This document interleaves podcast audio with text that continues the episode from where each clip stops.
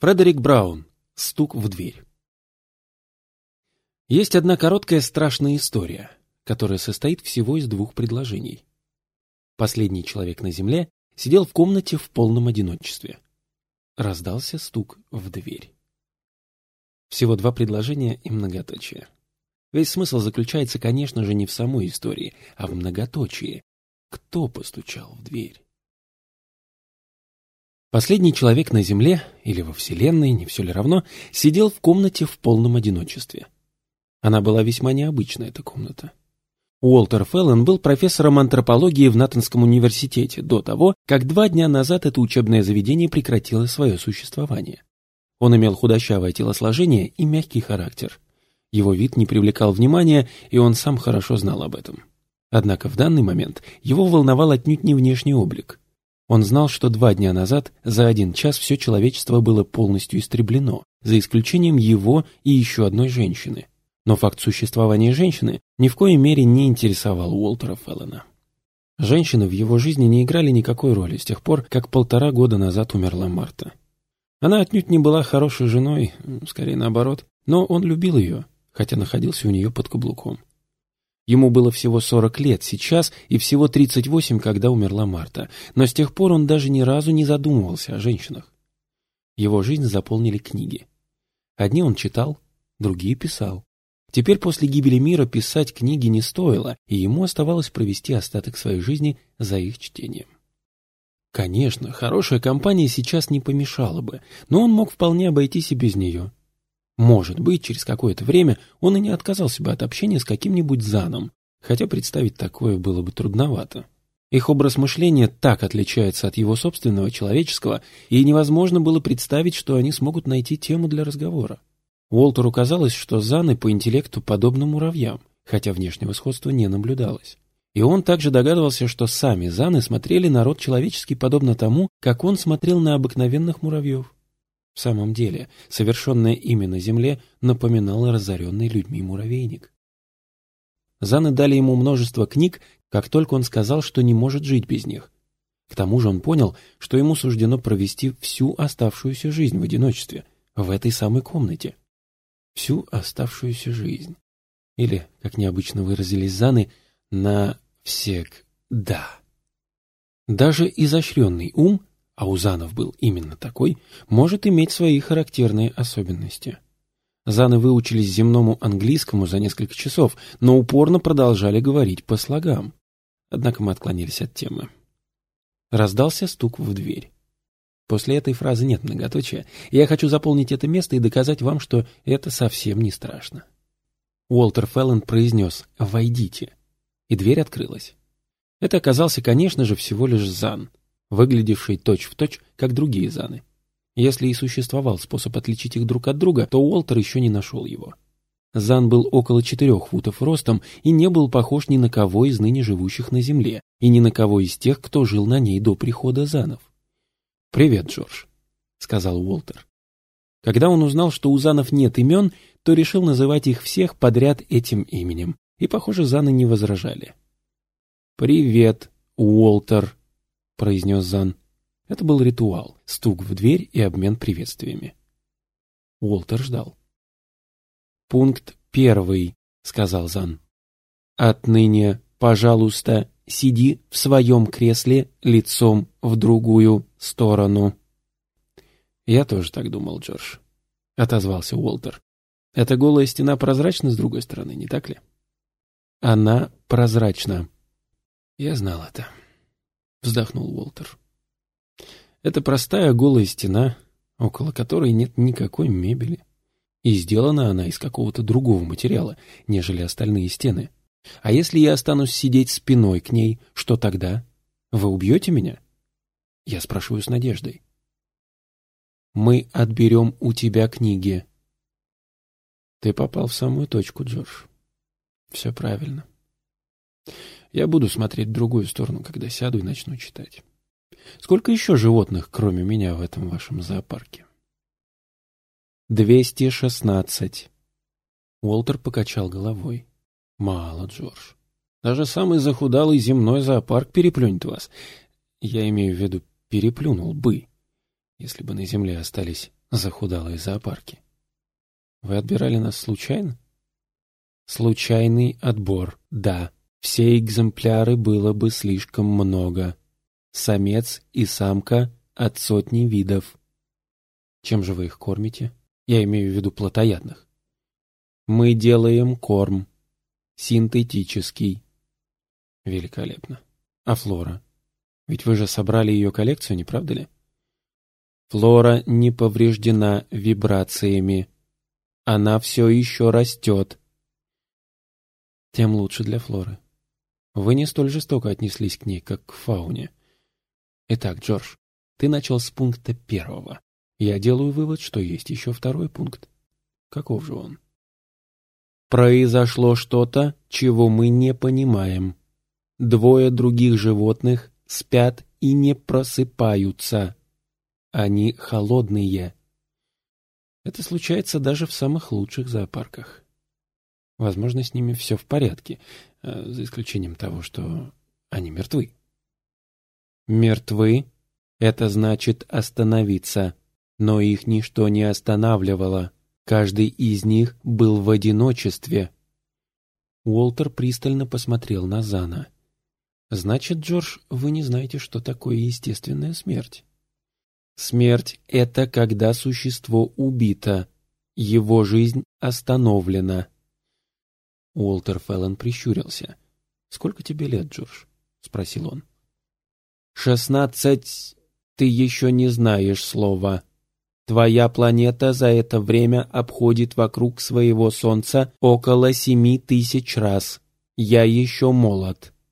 Уолтер тихо присвистнул. «Ты еще грудной ребенок», — произнес он и на несколько секунд задумался. «Послушай, Джордж, тебе следует узнать кое-что о планете, на которой ты находишься. Здесь есть один человек, которому наплевать, откуда вы. Это старик с бородой, косой и песочными часами. Ваши вибрации не убили его. Что он собой представляет? Зови его старик с косой, Джордж. Старик смерть. Наши люди и животные живут до тех пор, пока кое-кто, а именно старик смерть, не останавливает их жизнедеятельность. Это он остановил два существа. Он остановит кого-нибудь еще? Уолтер открыл было рот, чтобы ответить, но передумал. Что-то в голосе Зана свидетельствовало о том, что если бы у него было лицо, то на нем появилось бы беспокойное выражение. «Как насчет того, чтобы проводить меня к тем животным, которые больше не проснутся?» — спросил Уолтер. «Или это против правил?» «Пойдем», — произнес Зан. Это произошло на второй день пополудни. На следующее утро к Уолтеру пришли сразу несколько Занов. Они начали передвигать мебель и перебирать книги. Когда они закончили, то взяли его с собой. Он очутился в более просторной комнате, примерно в ста ярдах от прежней. В этот раз он тоже сидел и ждал. Когда в дверь постучали, он уже знал, в чем дело, и встал, вежливо говоря, «Войдите». Зан отворил дверь и отступил в сторону. В комнату вошла женщина. Уолтер слегка поклонился. «Уолтер Феллон», — представился он, — «если Джордж еще не сказал вам, как меня зовут. Джордж старается быть вежливым, но пока еще не знает всех правил нашего этикета. Женщина вела себя спокойно. Он с удовлетворением отметил это про себя. «Меня зовут Грейс Эванс, мистер Феллон», — сказала она. «Что все это значит? Зачем меня сюда привели?» Уолтер рассматривал ее, пока она говорит. Она была высокого роста, почти как он, и хорошо сложена. На вид ей было чуть больше тридцати лет, примерно столько же, сколько и Марти. В ней чувствовалась та же спокойная уверенность, что была у Марты и всегда ему нравилась. «Мне кажется, вы уже догадались, зачем вас сюда привели. Но давайте обсудим немного создавшееся положение», — сказал он. «Вы знаете, что случилось с остальными людьми?» «Вы имеете в виду, что они убили всех до одного?» «Да». «Присядьте, пожалуйста. Вы знаете, как им это удалось?»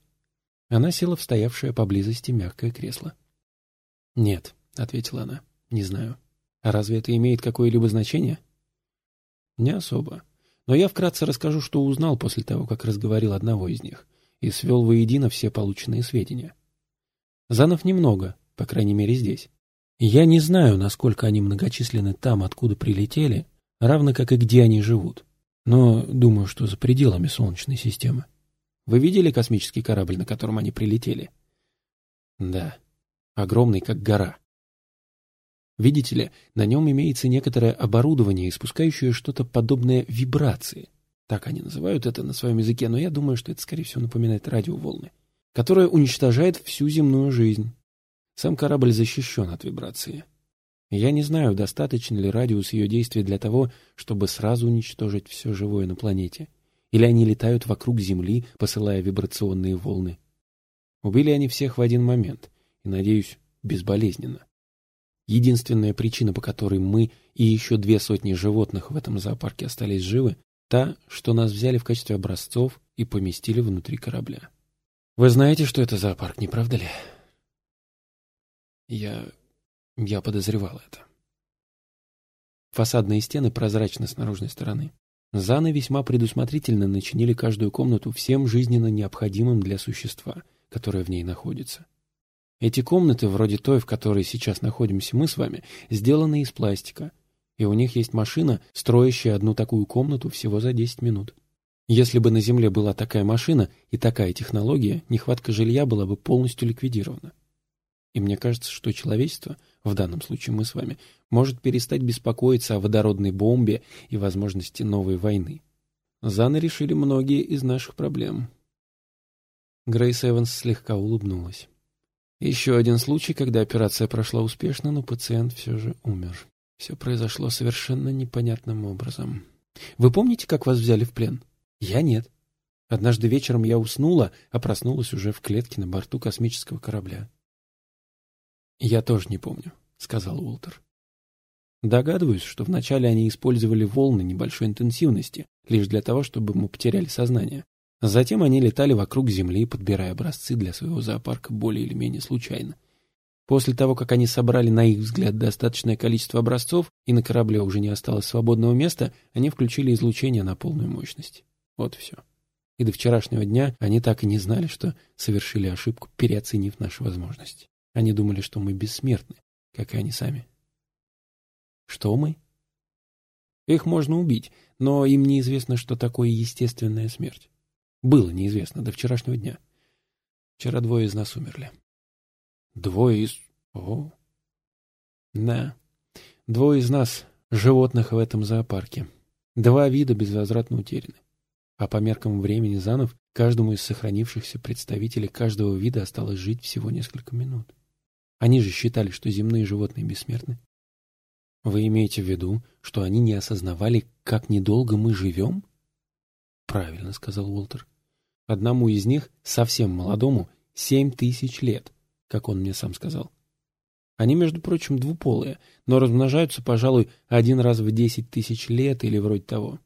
Когда они узнали, как смехотворно коротка жизнь наших животных, то были поражены до глубины души, если таковая у них вообще имеется.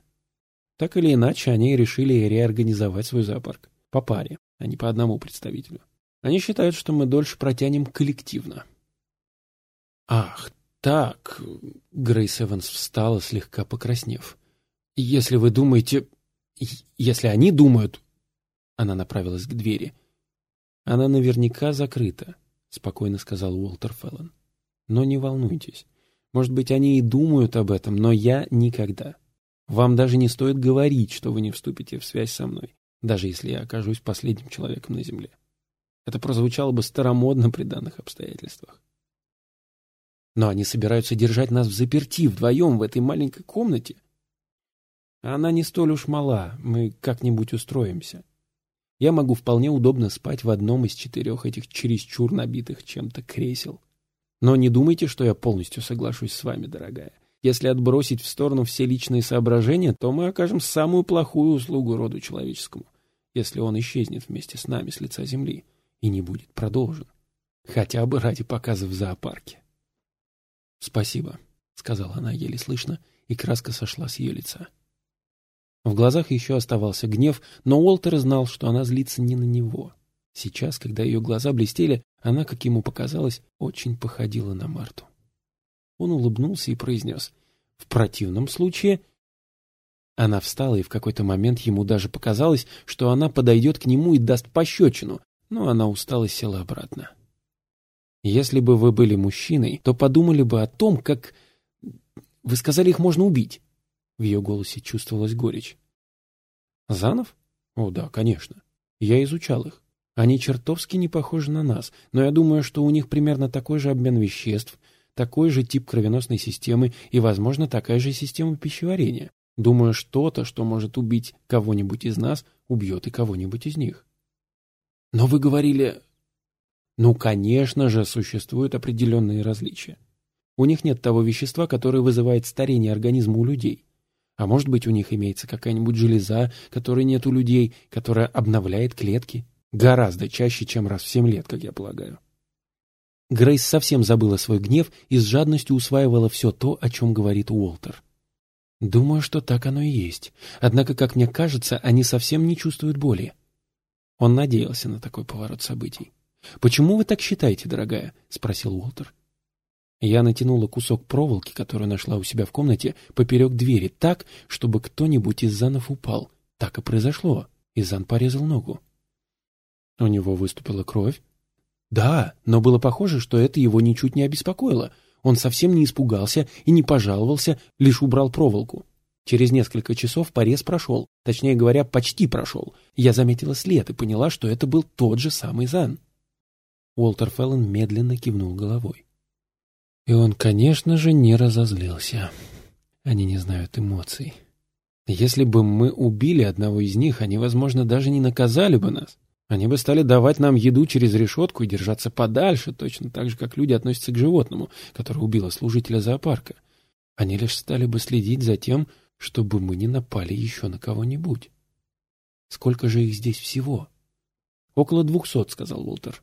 Здесь, на этом самом корабле. Но без сомнения их гораздо больше там, откуда они прилетели.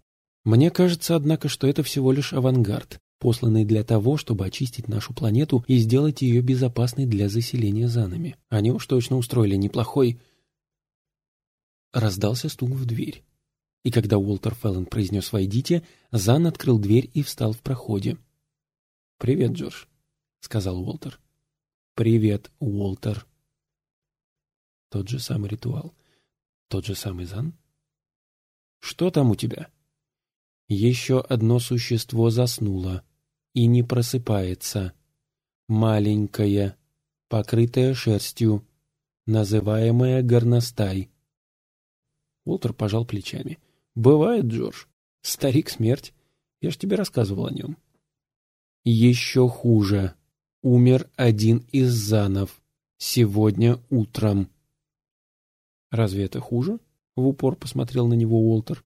«Ну, Джордж, вам придется привыкнуть к этому, если вы намерены остаться здесь». Зан ничего не сказал. Он не двигался. Наконец Уолтер произнес. «Ну так что же?» «О, горностае, ты советуешь то же самое?» Уолтер пожал плечами. «Возможно, это вовсе не поможет. Но почему бы не попробовать?» Уолтер слышал, как шаги инопланетянина затихли вдали. Он ухмыльнулся. «Это может сработать, Марта». «Меня зовут Грейс, мистер Феллон». «Что может сработать?» «А меня зовут Уолтер Грейс. Вам также следует привыкнуть к этому. Знаете, Грейс, вы мне очень напоминаете мою жену Марту. Она умерла пару лет назад. Извините меня. Но что может сработать? О чем вы говорили с Заном? Мы узнаем об этом завтра, ответил Уолтер. Больше она не смогла вытянуть из него ни слова. Это был третий день пребывания Занов на земле. Следующий день оказался последним. Было около полудня, когда пришел один из Занов. После обычного ритуала приветствий он встал в дверях. Он выглядел более враждебно, чем когда-нибудь. Было бы интересно описать его, но слов не хватит. «Мы улетаем», — сказал он. «Наш совет собрался и принял решение». «Умер кто-нибудь еще из вас?» «Вчера вечером. Это планета смерти». Уолтер кивнул. «Вы сделали свое дело. Вы оставляете в живых 213 существ, но это все, что осталось от нескольких миллиардов. Не спешите возвращаться. Что мы можем сделать для вас? Поторопиться. И можете оставить нашу дверь незапертой, но у прочих этого делать не надо. Мы сами о них позаботимся». Зан кивнул и ушел. Грейс Эванс вскочила с места. Ее глаза сияли. «Как? Что?» — только и смогла произнести она. «Подождите», — предостерег ее Уолтер. «Давайте послушаем, как они улетят. Я хочу услышать и навсегда запомнить этот звук». Звук послышался всего через несколько минут, и Уолтер Феллон, только сейчас осознавший, в каком напряжении он находился все эти дни, плюхнулся в кресло и расслабился. В саду Эдема тоже была змея Грейс. — тихо произнес он. И из-за нее человечество попало в беду. Но эта змея выручила нас, тем самым загладив вину своей предшественницы. Я имею в виду партнера той змеи, которая умерла позавчера. Это была гремучая змея. Вы имеете в виду, что она укусила тех двоих занов, которые умерли? Но... Уолтер кивнул. Они здесь растерялись, как дети в лесу. Когда они привели меня посмотреть на первых животных, которые заснули и никак не проснутся, и одной из них оказалась гремучей змеей, у меня, Грейс, появилась идея. Я подумал, что, может быть, ядовитые животные являются специфической особенностью Земли, и заны ничего об этом не знают. И кроме того, может быть, обмен веществ у занов настолько похож на наш, что яд окажется для них смертельным. В любом случае, я ничего не терял, и оба предположения оказались правильными. Как вам удалось заставить их взять...» Уолтер Феллон усмехнулся. «Я объяснил им, что такое любовь. Они совсем не знали этого, но были заинтересованы в том, чтобы сохранить оставшихся особей каждого вида как можно дольше, отснять и записать издаваемые ими звуки до того, как они погибнут. Я сказал им, что животные умрут немедленно после потери партнера, если их не будут постоянно любить и ласкать. Я показал им, как это надо делать на примере утки, которая и была вторым животным, потерявшим своего партнера. К счастью, утка оказалась ручной, и я без труда прижал ее к своей груди и погладил, показав им, как это делать. А затем я оставил ее вместе с гремучей змеей на попечение занов. Он встал, потянулся, затем вновь сел, устроившись поудобнее. «Ну что ж, нам придется планировать, как жить всему этому миру», — сказал он. Нам надо будет выпускать животных из ковчега, а это все надо как следует продумать. Диких травоядных можно отпустить прямо сейчас, предоставив им самим решать собственную судьбу. Домашних лучше оставить себе и заботиться о них, они нам еще понадобятся. Но плотоядные, хищники... Да, нам придется подумать. Однако я боюсь, что начнется всеобщий хаос. По-видимому, до тех пор, пока мы не найдем и не запустим машины, которые они использовали для производства пищи. Уолтер взглянул на нее. И еще. Род человеческий. Нам следует принять решение насчет этого. Весьма важное решение. Ее лицо, как и вчера, опять слегка порозовело. Она неподвижно сидела в кресле. «Нет», — произнесла она. Он сделал вид, что пропустил ее ответ мимо ушей. Это был красивый биологический вид, несмотря на то, что почти никто из его представителей не уцелел. Сейчас все начнется сначала, если мы, конечно, предпримем определенные усилия. Род человеческий может на какое-то время отстать в своем развитии, пока вновь не наберет силы, но мы можем собрать книги и сохранить основной объем знаний в неприкосновенности. По крайней мере, самое основное. Мы можем... Он остановился, когда она встала и направилась к двери. Точно так же, подумал он, поступала и Марта, когда он ухаживал за ней перед женитьбой. Подумай, моя дорогая, и не принимай скоропалительных решений, — сказал он. Но в любом случае возвращайся. Дверь захлопнулась. Он сидел в ожидании, продумывая все, что ему предстоит, если приняться за дело, но пока он не спешил приниматься. Через какое-то время он услышал ее неуверенные шаги. Грейс возвращалась. Он слегка улыбнулся. «Видите? Это вовсе не было ужасно. Последний человек на земле сидел в комнате в полном одиночестве. Раздался стук в дверь.